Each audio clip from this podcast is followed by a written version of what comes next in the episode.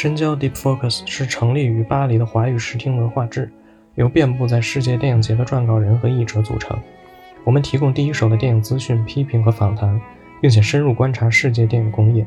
同时，我们也在中国以及世界各地组织线上和线下文化活动，致力于构建迷影生态，捍卫批评精神，和读者在全世界一起看电影。也欢迎大家在微信、微博和豆瓣关注深交 Deep Focus。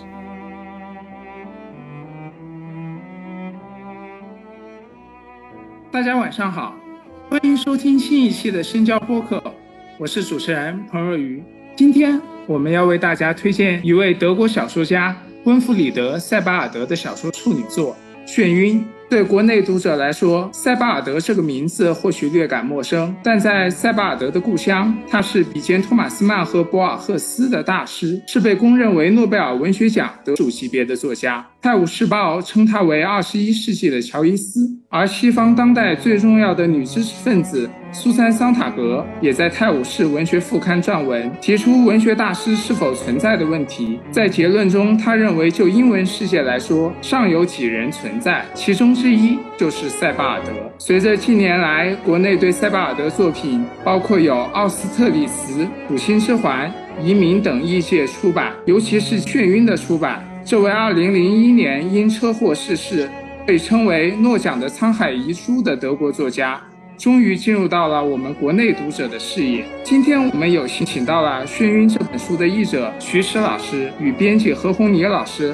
来参与这次的播客。先请两位老师跟大家做一个自我介绍。大家好，我是《眩晕》的译者徐迟。啊，大家好，我是《新民说》的编辑何红妮。就虽然现在塞巴尔德他在西方文学界声望重隆，被认为是诺贝尔奖级别的作家，但他在国内尚属于名声不显的一个状态。可否请两位谈一下是如何与塞巴尔德结缘的，并为我们简单介绍一下这位杰出的文坛大家？其实先明说推出第一本塞巴尔德是二零一九年的《奥斯特利斯》，但当时我还没有入职。之后听呃编辑前辈他说，有位编辑老师曾经读过《土星之环》的英文版，他很喜欢，所以就去了解了塞巴尔德，然后一次性把他四部小说都引入了。但其实，在入职之前，我就已经买了《奥斯特利斯》。当时我还不知道自己会进入新民说，也不知道自己有机会做塞巴尔德的书。入职之后，我第一个工作就是塞巴尔德的移民，所以当时真的挺惊讶的。一方面会感到开心，但一方面又会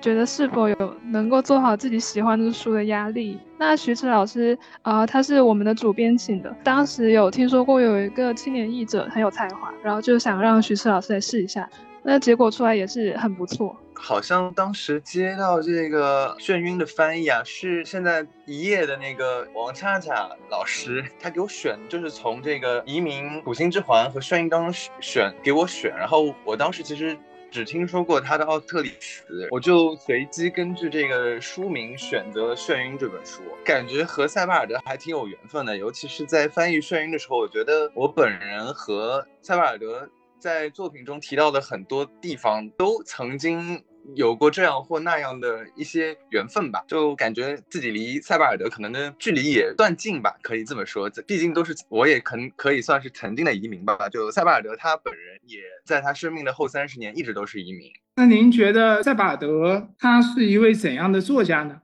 可不可以为大家简单介绍一下？就是您眼中的塞巴尔德。在我看来的话，他其实跟几位写作大家还有蛮相似的地方的。比如说，跟他一样很善用长句的普鲁斯特，还有文本比较错综复杂的博尔赫斯，还有嗯细节很多的纳博科夫。但是很特别是，他跟这几位有那么多相似之处，却又截然不同。他作品风格足够独特，所以让他跳脱出来，成为跟他们同一列，但是又完全的不一样的一个作家。那我觉得他不仅是有这么独特的风格，而且还有很高超的叙事技巧，而且最特别是在现代比较多。马戏团式的小说的这种作品当中，他的作品是有很崇高的道德意识，而且是很庄重、很严肃的，这是我很喜欢他的一点。我其实前面想补充一下塞巴尔德本人的生平啊，就之前也冯老师也简略的说一下，我就想介绍一下塞巴尔德他的生平。塞巴尔德他一九四四年，他出生在这个德国巴伐利亚黑森林附近的一个小镇啊，这个小镇的名字叫维尔塔赫。这跟我们今天后面会提到的这个作品《眩晕》中的这个呃 W 镇可能也有千丝万缕的关系。他的全名这个温温菲尔德·格尔格，这两个呃第一语名和第二语名也是他自己所不喜欢的。然后他之后都让他的亲朋好友称呼他为 Max，因为他不喜欢这两个名字，因为这两个名字是非常德国的，非常。呃，具有呃旧时代纳粹气息的名字。塞巴尔德在成年之后，先在弗莱堡大学学习了日耳曼文学和英美文学，然后二十一岁的时候，他转学到了这个呃瑞士的弗里堡大学，继续攻读这个文学。然后同年，他就来到了英国。他生命中剩余的大部分时间都是在英国度过的。这也是我前面为什么说他呃大半辈子都是移民的这么一个状态。他的这个学业完成之后啊，他一直旅居在英国东部的一个呃一个大学城，应该叫诺维奇。他一直在这个诺维奇的东安格里亚大学任教，他教授的是这个德语文学，一直到他二零零一年因因为车车祸丧生啊，就也他也是算算是一个英年早逝的这么一个大作家。我一直在想，如果他不是去世的这么仓促，可能他要给我们留下更多更好的作品。然后他是在呃四十六岁，就是这个眩晕出版的时候，一九九零年，他是在四十六岁刚刚开始发表他的虚构作品啊。这个顺序分别是这个呃眩晕，然后移民，然后到土星之环。以及最后让他备享尊崇的一个奥斯特利茨啊，他除了这个小说之外，他也写了很多书评，还有不少这个质量很高的诗歌。他也是一个非常好的文学评论家，像在这个《监狱乡间别墅》当中，他就写到了我很我个人很喜欢的这个罗罗伯特·瓦尔泽，还写到了像黑贝尔这样的一些呃比较传统的作家。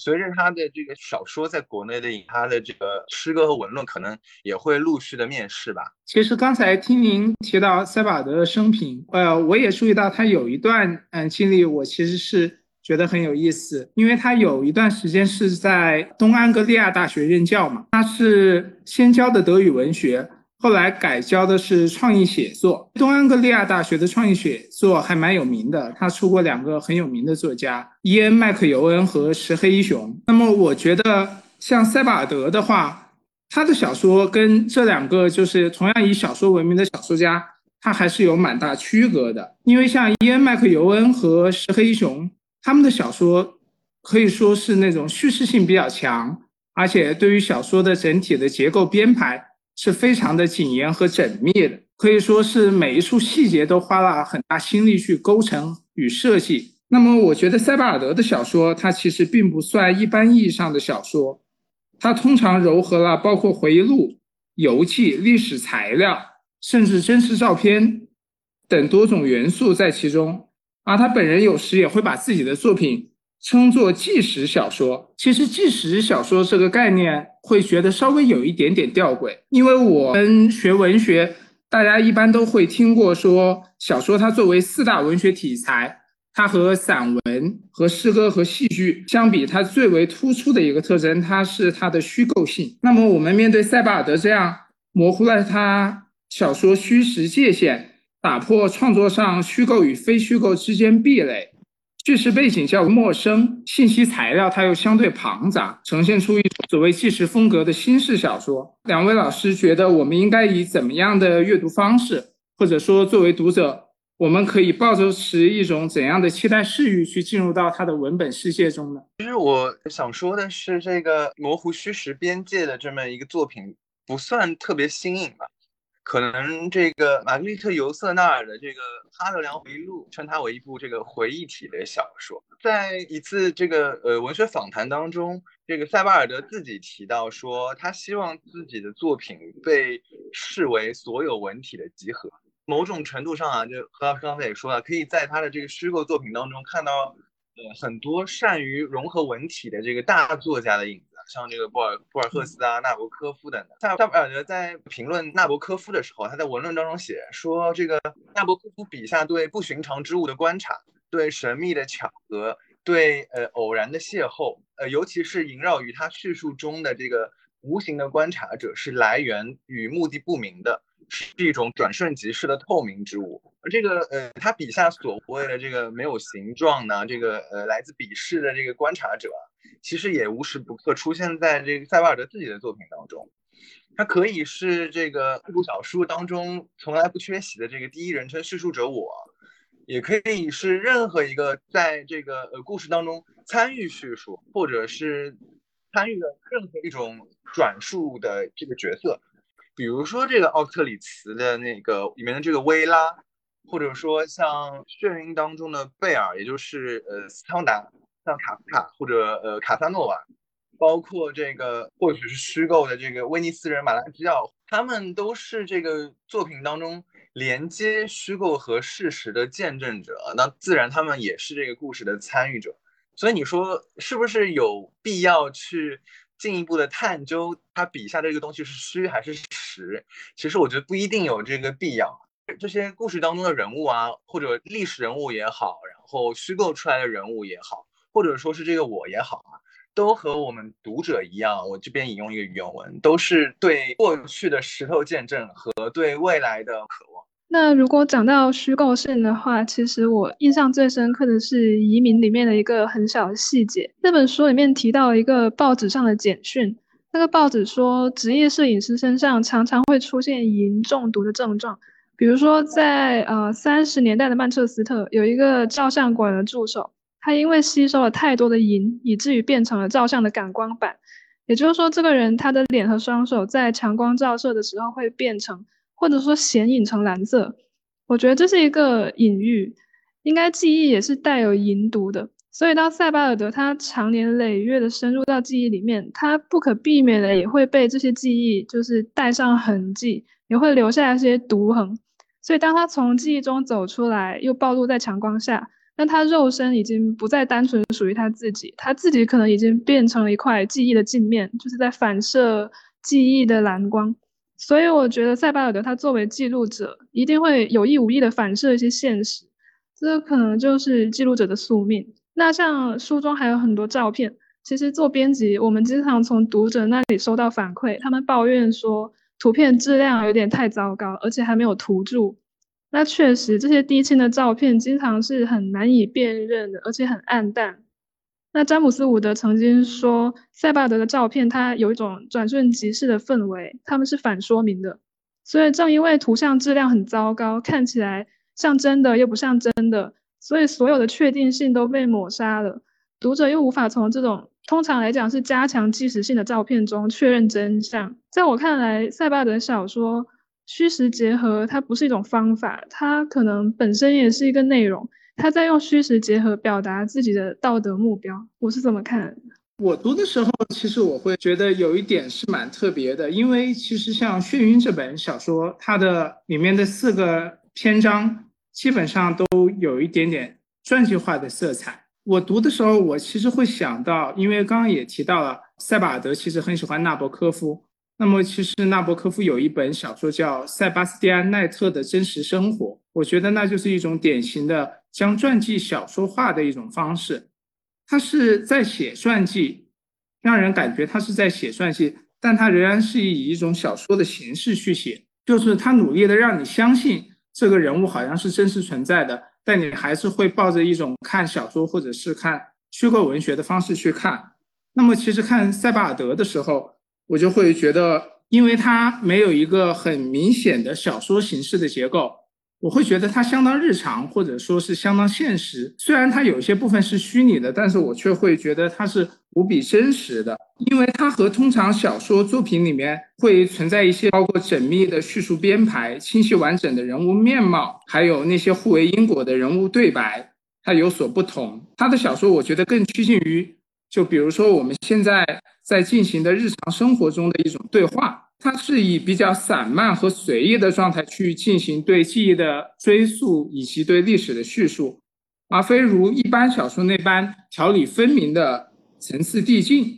它以完满的叙事为固地，他的小说近乎是一种指哪打哪的漫谈式书写，就好像说他可能本来正在讲一个人的故事的时候，我看着看着，他信手。就荡开了一笔，就开展开了另外一个人的故事了。这很像我们日常生活中的一种对话。那么，我觉得他这种小说，再结合前面提到的一种非虚构，似乎不是我们传统意义上小说的一种创作方式。那我个人会觉得，他更像是在用反小说的方式或者说是反传统小说的方式创作小说，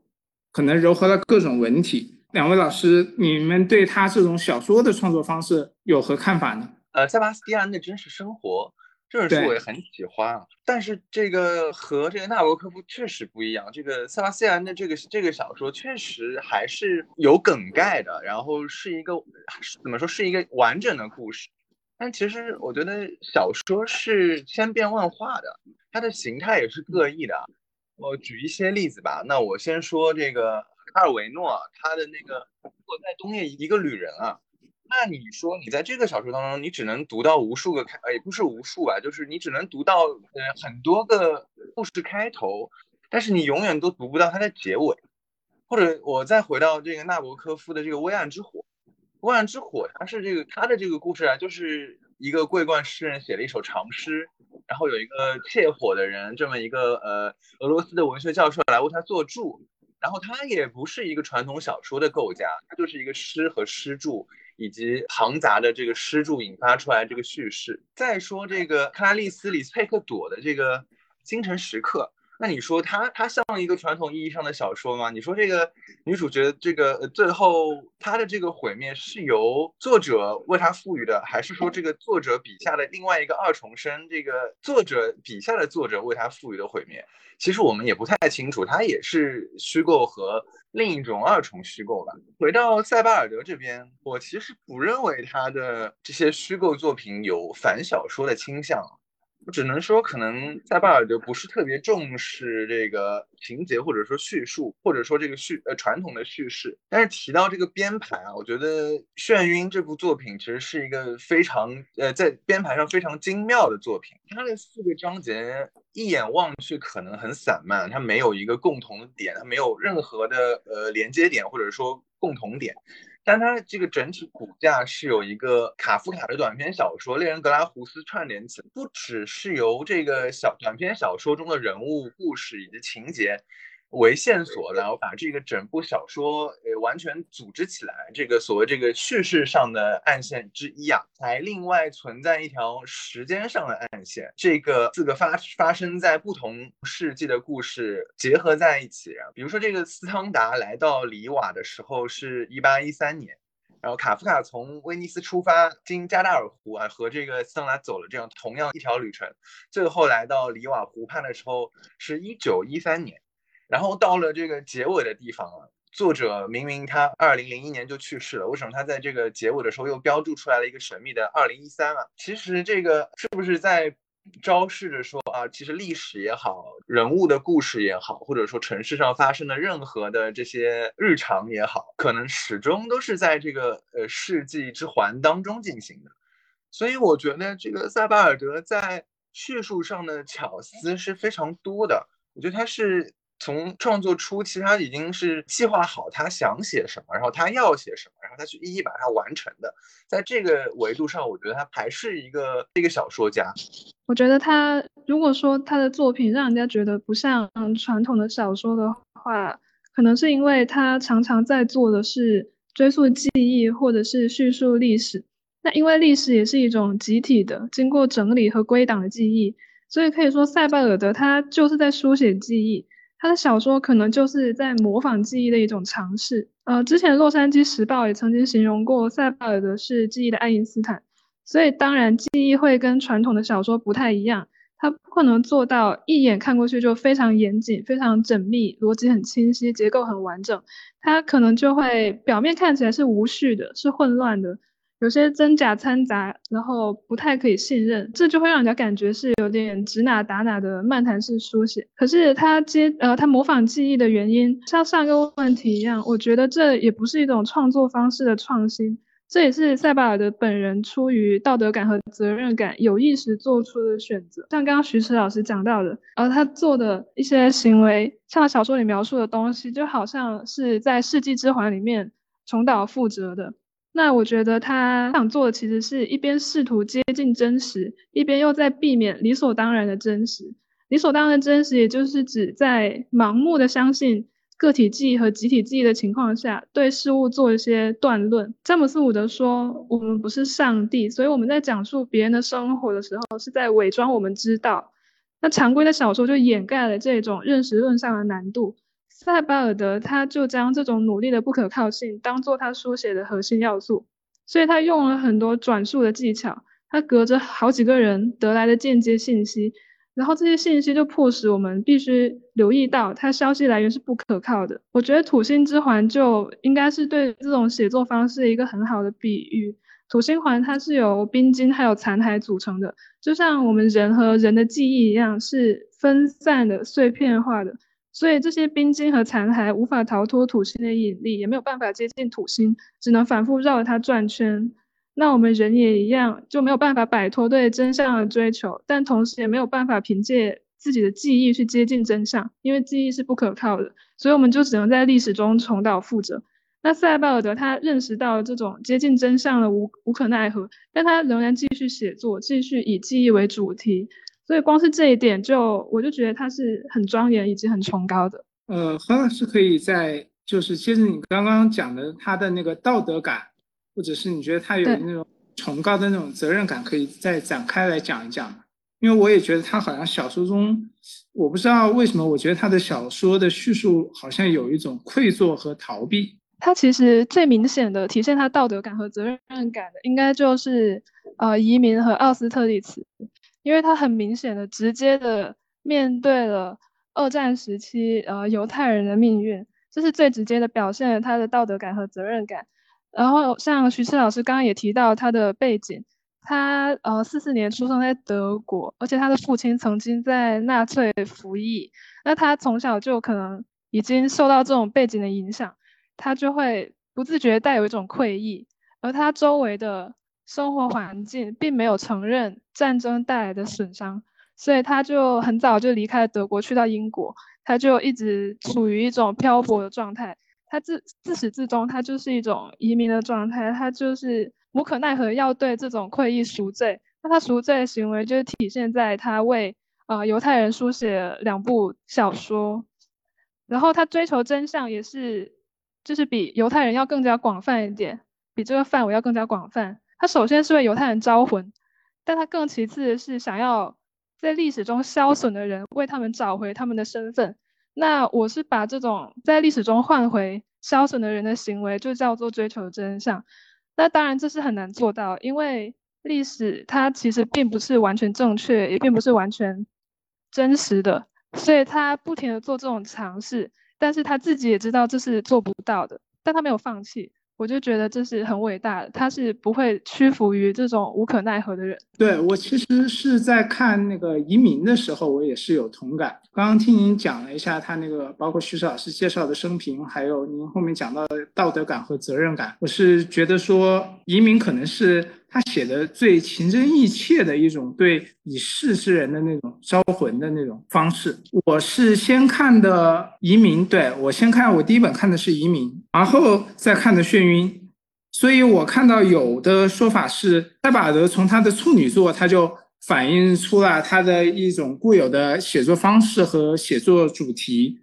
但是我就觉得很奇怪，因为我觉得像《移民》的话，我觉得就是属于那种。非常真实的，带有一种回忆录式风格的，将人物各种记叙都非常清楚，然后叙事也相对明晰的一种小说的体样。然后回到我们这本《眩晕》的时候，我就会觉得那阅读的体验就真的是如它的书名一样，时常会有一种晕眩感。比如说我在读，尤其是在读他讲贝尔，就是斯汤达，还有那个 K 博士卡夫卡的两章的时候。我觉得他的那个整个的人物视角，他是不断在变换的。他有的时候他说的一呃，包括他在描述人物的一些事的时候，你时常会觉得他一会儿是一个旁观者，一会儿又是从一个主观视角出发。这让我觉得，因为我一向是将小说视为同读者的一种对话，像《眩晕》里面这几篇小说给我的一种比较明显的眩晕感，就是我觉得跟我对话的。可能既不是小说里面的主角，比方说是斯汤达或者卡夫卡，那么也不是创作者塞巴尔德在同我对话。我觉得更像是说塞巴尔德借了斯汤达或者借了卡夫卡的这种平体，他寄附在他们身上同我对话。他始终还是不像移民那样是带有一种就是说主观回忆的视角，他像是在间接的使用一个人人物来同读者进行对话。不知道两位有没有这种感觉？其实他的叙述手法，从个整体来说，从这四部小说来看，其实并没有特别大的区别。呃，像在《移民》当中，其实他对这个四个人物的叙述，我觉得其实也是带有很强烈的疏离感的。或者说，他这四个人物每一个人物，他对这个生活的态度，或者说他对生，或者说对他自身的这个民族的过去。自身民族的认同，他是缺失的。就像，因为他们四个都是呃犹太犹太人的后裔嘛，他们来到了各个不同的国家，但是他们始终。他们始终缺乏一个内核啊。回到这个眩晕啊，像你前面说的这个斯汤达也好像这个卡夫卡也好，他笔下的几乎我觉得是每一个人物啊，都带有这个迟缓或者说很忧郁的，不愿意走近别人这么一个距离感。其实，在奥斯特利茨当中，就一段直接描写这个呃距离感的一个描写。说，不过今天我明白，有人想靠我的太近的时候，我不得不回避。我以为采用这种回避的方法就能拯救了自己，但与此同时，我也看到自己变成了一个担惊受怕、面目可憎而无法被触碰的人。我觉得这是他，或者说他是他的一个一个创作的习惯，或者说他呃一以贯之的创作美学，有可能是他身为作家的这么一个性格吧。你前面提到说，他始终给你带来有距离的感觉，是吧？是你觉得他这个人物没有在跟你直接对话，反而是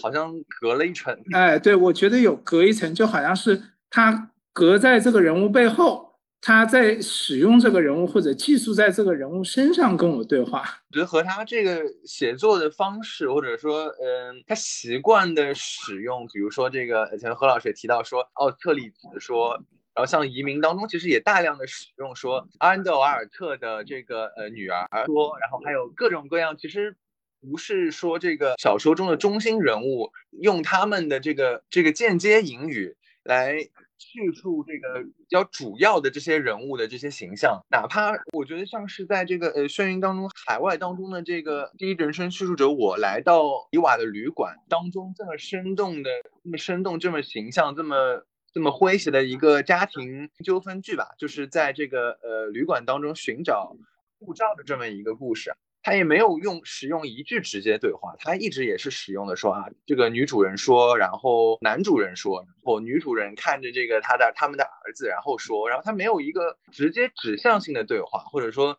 你没有办法看见一个两个人或者说是几个人之间互相的对话，它都是一个。我觉得是他的一个创作的手法，他使用这个间接引语的手法，减慢了他叙事的这个速度。二来吧，可能就是让他更加客观的面对这个事实，或者说面对这个历史吧。就这可能就是我个人翻译时候的一点感受。因为我阅读的时候，我是觉得，就像您刚刚提到，包括奥斯特利茨也是这样，因为他一开始都是一个第一人称的我嘛，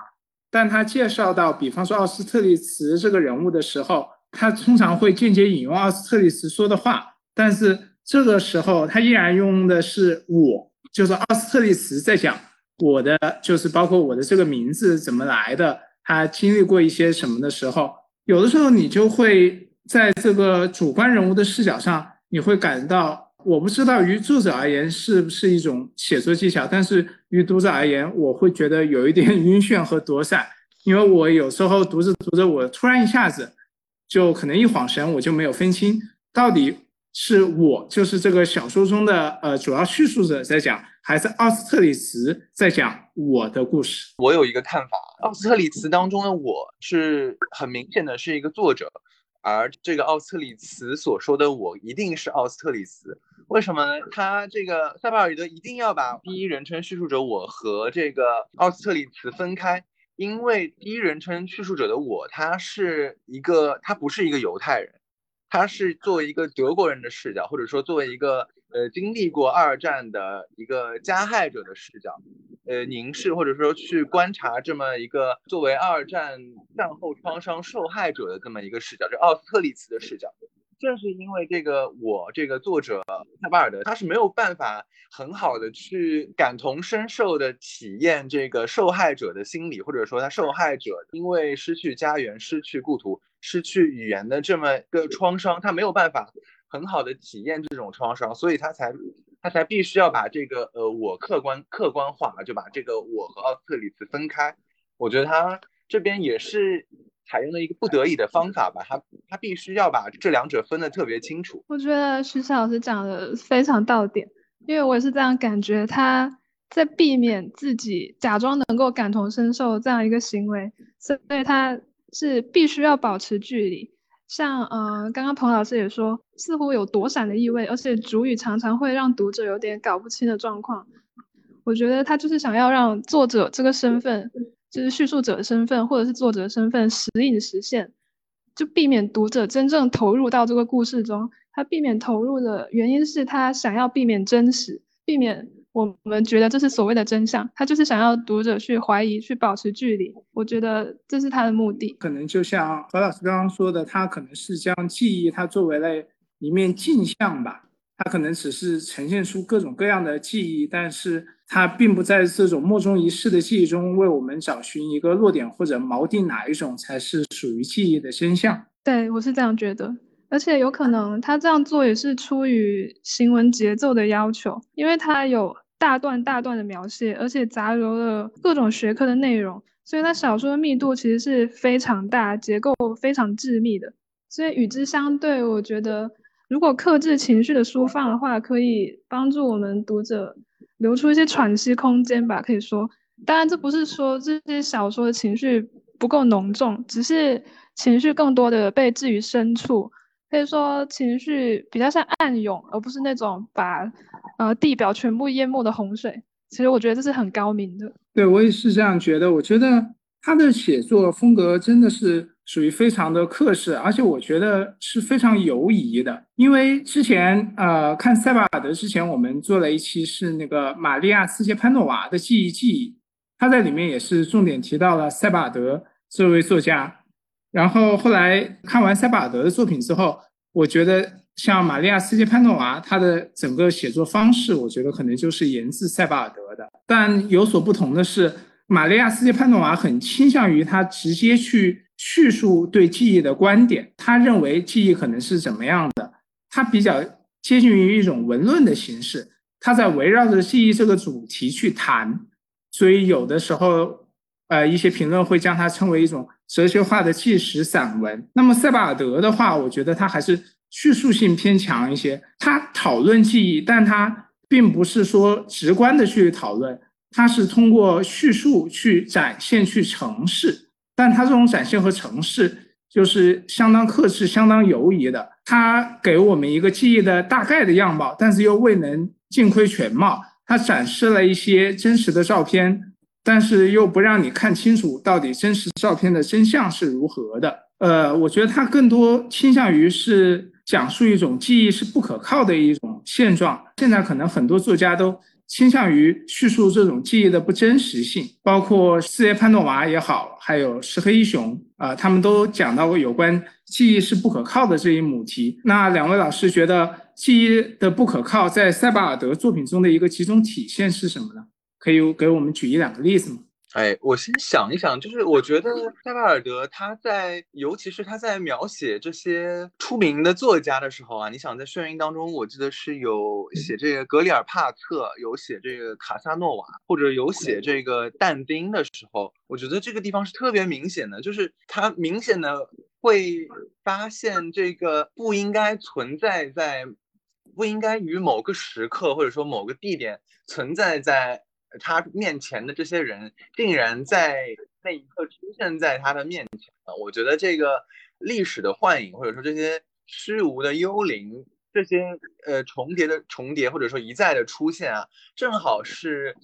反映了这个记忆，甚至可以说是思维的不可靠性吧。我觉得是塞巴尔德在叙述回忆当中所花的笔墨越多，他写的这些记忆越详实。这个画面感越强，可能反而正正是反衬出了这些东西是不真实的。就像比如说他在呃提到这个呃西斯廷圣母的时候，他写到说，虽然西斯廷圣母很美啊，但是如果只要你买了这个西斯相关的这个圣母的这个钥匙环，还是这个纪念品，原作品的这个样貌很快就会消失，取而代之的就是这个你买的这个纪念品。我觉得这也是很好的一个佐证啊，就是说你的记忆是很容易被你后来看见的东西所取代，或者说是改写的。《眩晕》这一本就非常集中的体现了记忆是不可靠的。首先，它德语标题就已经有这方面的意思，它的德语标题是呃 “Schwindelgefühl”，然后 “Schwindel” 它本来是有两个意思，其中一个就是眩晕，还有另外一个意思是骗局。它其实，在标题上就很明显的暗示我们。其实他写的有可能是一个骗局，然后在故事里面呢，他有非常多没有办法解释的巧合，很多很多的情节反复，以及很多的分身。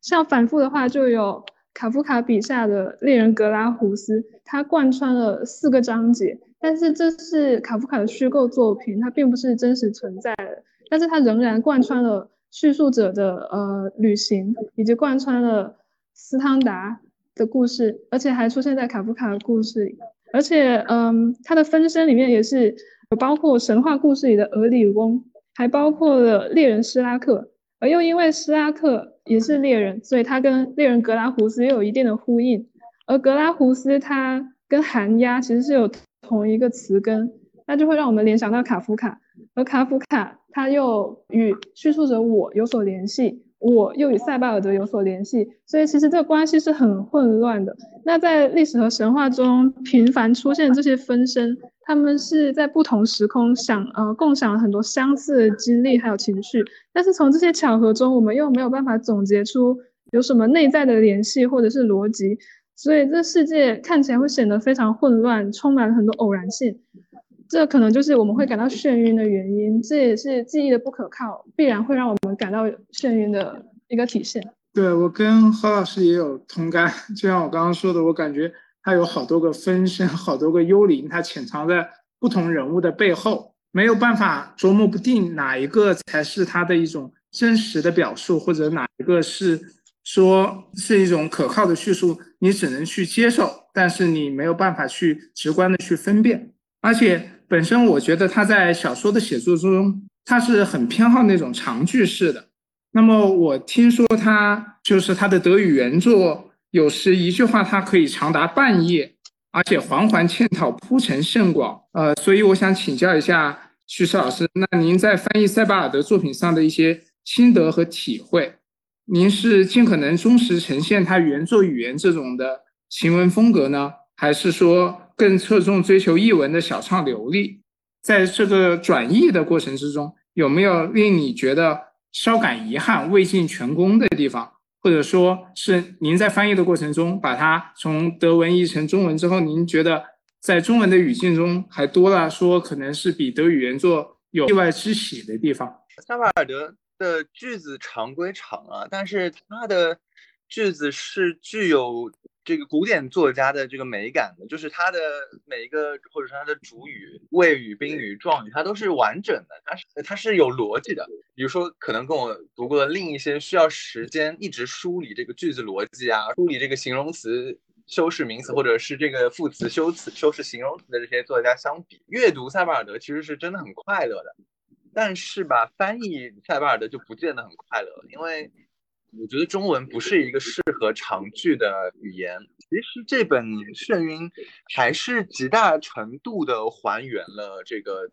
俄语原作的原貌的，尽力的模仿塞巴尔德的口气来复述他的这个所谓的还乡遇事的这么一个故事啊。再说到我这个译本，我不觉得它是一个很完美的译本，我只能说我已经尽力了。也不是呃我选择了塞巴尔德吧，应该是塞巴尔德选择了我作为他作品的这么一个扬声器吧。个人觉得，比起德语原文的话，这个中文的这个译本更加的沉郁，它更加的呃质重，它的哀愁感更加强。然后德语原文给我的感觉，它是。它的文气更加的顺畅，或者说相对没有那么中文世界里没有那么沉重的一部作品。像我也读了他的英译本，这个眩晕的英译本就更加轻盈，然后更加的流畅，更加的舒展。然后据说他的法语译本好像就译得很神经质啊，很感伤，就显得很闷闷不乐。所以这当然可能就是和语言本身有关系。就我这边也希望这个有能力的读者，如果说可以去阅读原文啊，或者去阅读别的译本的这个读者。多多比较吧，感受一下这个塞巴尔德在不同的语言当中的魅力。我觉得徐迟老师的译笔是非常流畅，而且他做了很多功课，他挖掘出了书稿中藏得很深的引用和典故，所以其实编校过程中我们工作会轻松很多。那其实比起长句，我觉得编校眩晕的过程比较印象深刻，应该是脚注的去留，因为塞巴尔德他对文学历史。建筑、绘画还有神学都非常有了解，他也很喜欢在书里面旁征博引。但是很多引用并不是我们一眼能够看出来的形式，呃，比较像是一种擦边球的形式。比如说这个角色的名字和某个历史或神话人物很相似，或者说某一处情节和某个历史典故有所重合。那能不能留意到这种巧合，它可能会直接影响到读者的理解。但我们也不知道这些巧合是偶然还是塞巴尔德有意为之，所以如果给每一处似是而非的引用做角注的话，就会影响排版，然后影响读者阅读体验，而且有可能会有那种过度解读或者是太过自大嫌疑，而且这些角注有可能就将读者诱于一家之言当中。所以我记得我删除了挺多角注的。我觉得如果读者有兴趣的话，去挖掘这种隐喻的活动也是很有趣的，也是。读塞巴尔德的一种方式啊，那我就我插问一下，我觉得那个我记得是好像是在第三章当中，是那个 K 博士的《归乡之旅》当中有一个点，我觉得真的是特别奇妙的，是那个青铜大天使的那个点。这个典故当时是谁找出来的？我还是蛮啊，是我找出来的，那真的很厉害，这个典故真的很厉害。典故方面的话，是两位老师就是互互相就是说参照。啊，然后结合了一些其他，因为我看里面还有很多法语，有很多意大利语咨询和查询过的是吗？我当时看我有一有一处啊，页译的是很有意思的，好像我记得是 K 博士那一章吧，我不确定我的印象准不准确。里面我看到了一个词，应该是徐老师您译的，就是《眩晕》这本小说里面叫一拃高，就离地一拃高，好像是 K 博士吧。啊，我知道是那个天使离地的那个那个。对对对对对，是的。原文就是这样的，它原文使用了这么一个非常不常用的这么一个量词啊。对，但是我我想德文里面应该可能没有一拃高这种说法吧？有有有，真的有。真真的有吗？诶，真的有，但它原文我现在真的不记得了，但我肯定是这个这个词肯定是原文当中有的，我不可能凭空创造出这么一个生僻的量词展现展现给大家的，对不对？但因为一拃高它肯定是一个就中中文词汇嘛，那我想呢是如何想到这个词去把它对接上的呢？因为这个词确实很很挺罕见的，好像一般就方言里面用一用。像德国之前接受这个国际测量衡之前，我觉得它好像还是有德国理的，它有自己这么一套测量的这个标准，可能它是使用了就是古老的这么一个呃测量衡，然后因为它的德语也是比较古老的，就相对于这个现代德语而言，它可能就使用了这么一些比较古老的量。然后您就在就是根据它的那个德语的意思，在我们的这个里面是找到了这个对应的中文语汇，对吗？可能就是这个量刚好相比较相近吧，然后词典当中正好也用了这么一个词。这这个这个翻翻的真的是挺妙的，而且我觉得根据因为那个天天使的那个语气嘛，就离地就那么高嘛，有一种悬悬浮的感觉。我有觉得看到那个词，我觉得用的太妙了。那么这本书它当中其实有四个短篇嘛，它分别关涉到人物传记和个人自传。有两篇是写斯汤达和卡夫卡，还有两篇好像都是跟就是海外和归乡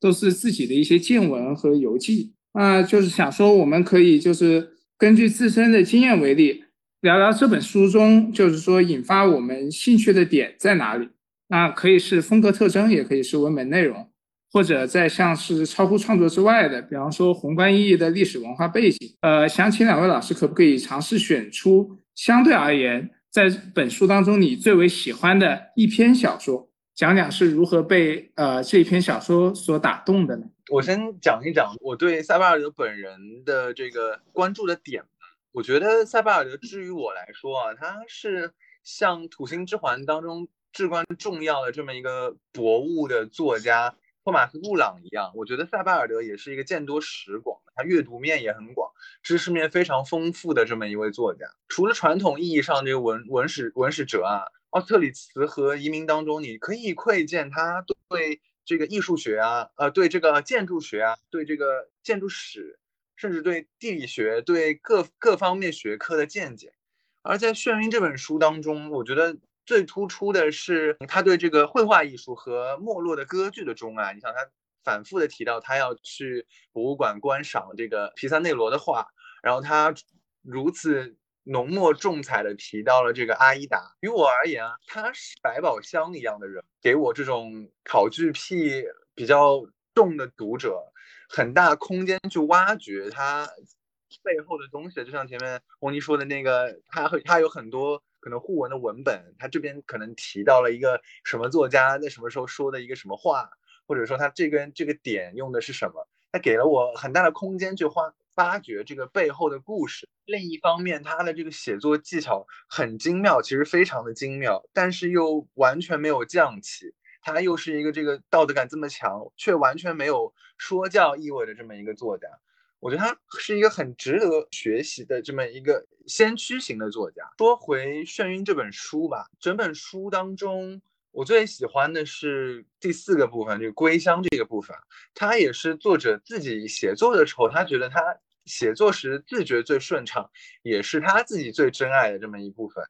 作为译者，我觉得我哦还是很能。体会或者说很能共享到他感情上的这么一个共振的这个章节，或许是他在所有的小说或者说他所有这个虚构作品当中，表达情感、表达流露情感最丰富最多的一个部分。而这个归乡当中的这个祖父，虽然这个琢磨不多，但我觉得是可能是呃他所有人物当中。最真挚感情，或者说最有温度的这么一个角色，我觉得可能是塞巴尔德把自己本人的祖父带入到这个角色当中去了吧。可是笔锋一转啊，到这个归乡的结尾的地方，第一人称叙述者他再次离乡，他坐上经这个荷兰角港回去，或者说是回英国的这这个火车上，对火车上事物的的描述啊。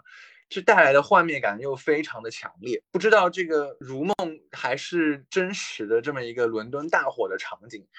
可以说至今都给我留下了很很大的余波。尤其是到最后这一句说啊，另一日，一场灰烬雨向西落去，一直绵延至温莎公园的这么一种举轻若重的感觉吧。他把这个这么宏大、这么宏阔的一一个故事线，就以这么一场。清洁的这样一个灰烬灰烬雨来结束。上次给我同样的这种举轻若重的感觉，还是戈尔丁的小说那个教堂尖塔的结局啊，就说这个主教把圣饼放到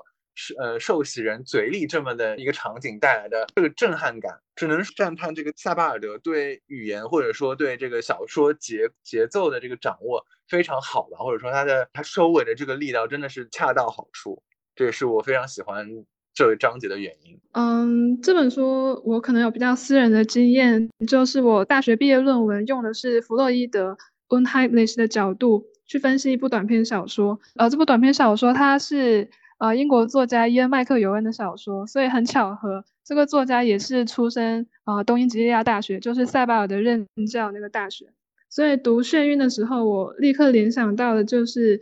弗洛伊德 unheimlich 这个主题。那这个词它的英语翻译是 uncanny，中文有人把它翻译成暗恐。这词的词根是 hi，就是德语家的意思。它的其中一个意味就是指当曾经熟悉的被压抑的事物在未来重新出现或反复出现时，人就会感到恐惧。那眩晕中像呃刚刚说过的，有很多解释不了的巧合反复，也有很多分身，所以就是呃很轻易的会让人感到暗恐。也很轻易让人感到眩晕，所以这本书从一开始就因为我过去的经验就一下子吸引到我了。那如果要选眩晕当中我最喜欢的章节，我会选第二章海外，第一章和第三章讲述的是斯汤达和卡夫卡，那第二章叙述者我出现了。其实我一直对塞巴尔的小说当中的叙述者抱有亲近感，他们总是很神经衰弱，非常的敏感，然后会突如其来的崩溃，经常就在一些很日常的生活当中突然失去平衡，然后就要逃掉、逃逃跑。所以我最印象深刻的一个情节就是，呃，叙述者来到一个比萨店，那间店的地板还有墙面都涂着很可怕的海军蓝色，天花板上面还悬挂着一幅。呃，海景画，叙述者说：“我觉得这更加充实完全被水包围的心理暗示。”那这幅海景画，它描绘的是一艘立于波峰上的船，这艘船正在倾斜的坠入周围裂开的浪谷当中，所以这很明显就是灾难降临的前一刻。叙述者我就因此陷入了一种很越来越沉重的不安。他还没有吃完他的比赛，就不得不推开盘子，然后双手抓住桌子的边缘，就像晕船的人抓住船舷一样。这个情节，它也是描绘了某一种比较具象的眩晕，在一场被周遭的环境还有大脑共同加工出来的海难，叙述者就感到眩晕。然后他说：“为了让现实世界重返于我，我不得不掏出报纸阅读。”我觉得这很有趣，是因为。一幅虚构的画作竟然给人带来这么大的冲击，然后人不得不通过呃关切真实生活的报纸来应对这个危机。那书中这个情节其实有让我联想到一部呃二零零七年的改编自斯蒂芬金小说的电影啊《幻影凶间一四零八》这其中一幕，那个主角也是一位作家，他在入住酒店之后经历了一系列超自然的恐怖现象。然后挂在酒店房间的也有一幅海景画，这幅画在破裂之后，画当中的海水流出来，把作家淹没了。然后眩晕中的这个情节，还有这个电影的这一幕，我觉得似乎都说明了创作者好像会被人类创造的世界的虚构性反噬。那我在想，这个会不会是每一个创作者都会面临的问题？所以是不是因此塞巴尔德才会在虚构作品里面加入这么多纪实元素？其实我有可能对此有点过度解读，但我觉得可能是因为自己加工过度了，所以才会产生比较私人的偏爱。可能跟两位老师选的篇章都不一样，我选的是第一篇，就是讲亨利·贝尔的那一篇，我觉得也很有意思。一共四篇，我们三个人分别刚好选了不同的三篇，可能也是塞瓦尔德可能就是他写的每一篇，可能每个人从自己或者说私人的阅读体验去读。或者站在感兴趣的点去读，我们都可以得到一种不一样的体会啊！我先谈一谈我喜欢塞巴尔德的一个点吧，因为我也是第一次阅读塞巴尔德。那么，我觉得他引起我感兴趣的点的话，呃，最主要的也是我前面提到过的，就是我觉得它跟一般小说是有所不同的，它给我带来一种阅读体验上的陌生感。平时阅读和写作，因为啊，我也是学文学的。然后在学校里教授的，我们是一种传统式的那种文学和阅读，包括在写作上，我们通常讲究一种呃相对来说比较闭合式的写作，会讲究要句作要完满啊，你的结构要谨严，包括人物他的那个变化，它是要有弧光的。总之，它是一种相对会显得类型化一点的写作方式。那么塞巴尔德就让我看到了在文体杂糅的。一种写作形式下，呃，那种小说的书写，它可以展现出一种怎么样全新的面貌？我觉得这个是让我很感兴趣的一点。再一个，那阅读到具体《眩晕》这本书里面的话，我是在第一篇就是讲贝尔或爱之奇事实的时候就被打动到了，因为大概是在第六页吧，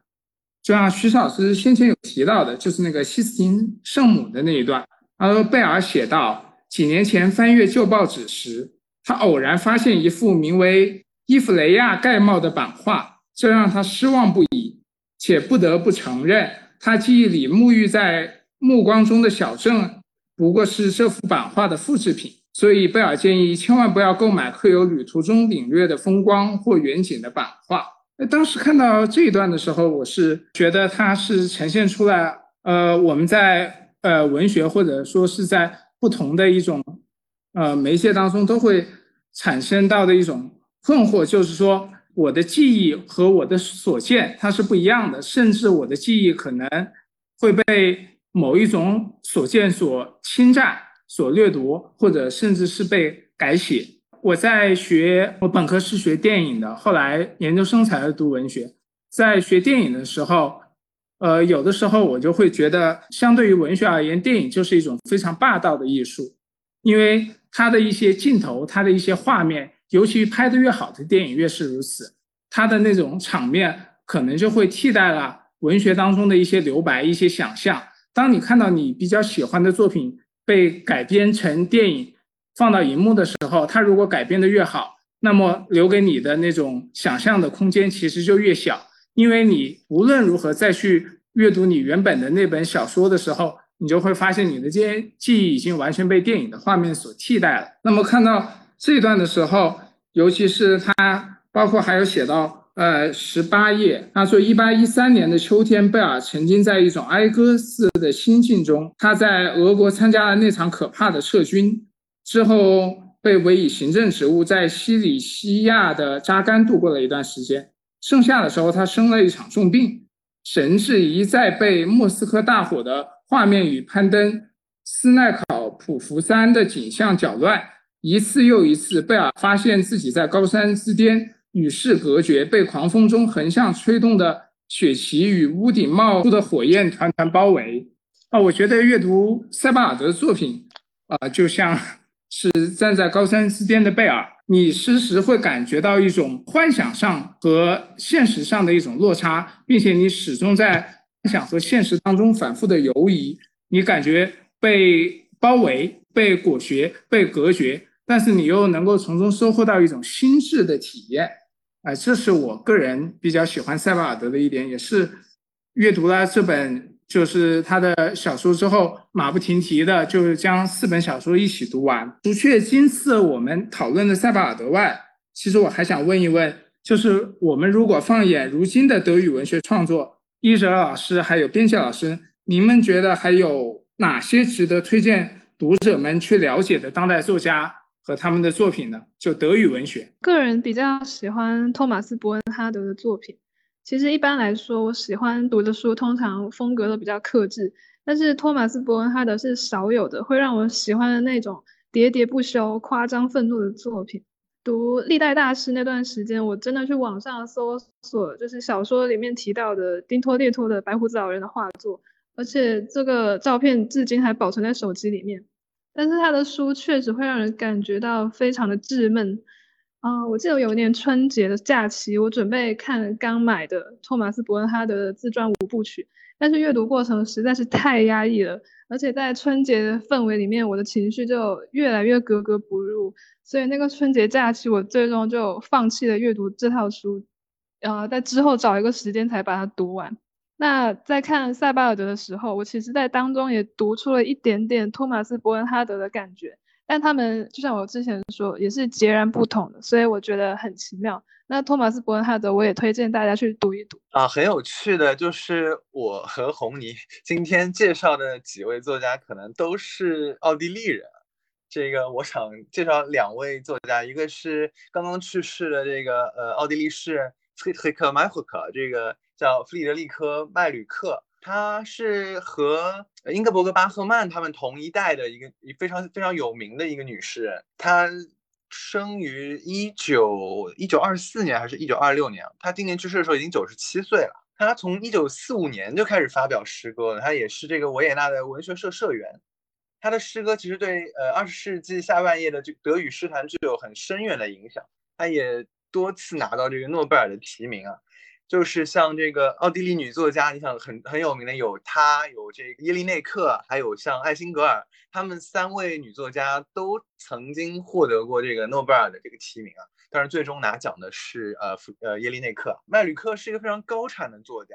二零零三年的时候，他已经决定要封笔了，然后于是这个呃索尔坎普就给他出版了一个全集啊，这个全集非常厚，收录了将近他一千首的诗。然后一直到他去世的前一年，到这个去年，他还马不停蹄的一直在 发表他的这个呃诗，或者说他的散文诗。他几乎是以呃每年一本的速度在出产这个作品，我觉得其中也不乏非常动人的这个这个这个佳作。像他创作的时候，是把呃词语的因素放在最首要的位置啊，这也是他非常先锋的一点。就是如果你读过他的诗，你会觉得他和传统意义上的诗完全不一样。他把各种繁复，也不能说繁复，各种意象、各种呃文本片段，或者说各种摘抄来的文本，或者说呃他听听来的原本组合起来，他打破了德语的语法，他打破了固定的句式结构，创造出了一种新的音部，一个新的节奏。就一开始我是以为他没有办法被翻译的，然后我尝试着翻译了几首之后，我发现即使在经过翻译之后啊。依然是能呈现这个大部分的他作品当中的音乐的复调的美，然后他的生他的这个呃诗歌或者说他的整个作品生命力极其旺盛。你想他一直活到九十六岁还笔耕不辍，一直在出产，他是一个很真的是令我非常敬畏的这么一个作家。他还是在他的作品当中不断的练习生和死，练习如何去爱，他讲述他。如何去面对爱、面对欲望，真的是一个以生命来书写的这位一个一个女诗人了。可能就推荐她的这个呃那一本二零零三年出的那个诗全集吧。虽然我也没有读过很多，因为这个作品很很难入手。我读的都是她可能是比较后期的一些作品啊，像这个练习册、练习曲，或者像花之类的这个后期更加更加实验的作品啊。他他的实验和侧栏的这个实验是不一样的。侧栏感觉是把这个呃德语的语速给彻底打破，他想他想呈现的是一个语言的破碎感，但这个麦吕克他打破语言的这个呃实践是为了展示一种新的呃音乐上或者说呃呈现这个复调的一种音乐美。接下来我想介绍的是我私人很喜欢的一个，也是一个奥地利作家，叫呃约瑟夫温克勒，然后他也其实。拿了不少这个这个德语世界的文学奖啊，但是可能介于这个题材，或者说介于的这个过于阴郁也好啊，过于这个呃沉重的这个文风啊，我觉得可能国内也对他的。提到比较少，这个作家他是一个痴迷死亡，他他钟情于描摹死亡的这么一个作家。就我我记我也记得一个看法，说他不能用这个呃 Lebenslauf 不能用生平来描述这个作家，而用死平用 Todeslauf 来描写这个作家。这个说法也非常的有趣。然后他的这个他的语言非常难以捉摸，他的风格特别突出，然后他的想象力又很很奇诡，非常的瑰丽。然后可以说，我想说，可能就类比这个李贺吧，就鬼气非常的重。然后他的文风又非常天马行空，你不知道他下面用的比喻会是什么。他和卡夫卡一样，他也描述了非常多的与这个父辈之间的重重矛盾。他也描写了他在一个奥地利的乡村如何和当地浓重的这个呃宗教氛围的格格不入。再者，他也是。这个继黑塞和托马斯曼之后，最热衷于描摹呃美少年的肉体也好啊，美少年的这个肉身和机体的这么一个德语作家。不过他的这个幻想啊，比前两者要狂野的多啊，就充满了色欲。我想推荐的可能是呃他的这个成名作叫《苦城墓园》，然后一个我非常个人非常喜欢的一个中篇小说叫《静物》。《静物》是一部以全有有点像电影啊，就是它它是。呃，这个篇幅其实不算长，将近一百六十页吧。但是它这一百六十页就像一个一个呃一个全景一样，一个广角的长镜头描述了一个罗马的葬礼。这个死者是谁？死者是一个年轻的美少年。然后还有我现在正在读的他的这个处女作叫《夜之语会》，就给我的冲击就非常深。它很像这个二十一世纪一个。来自奥地利乡村的一个小男孩吧，可以这么说，写的一部《马尔多罗之歌》，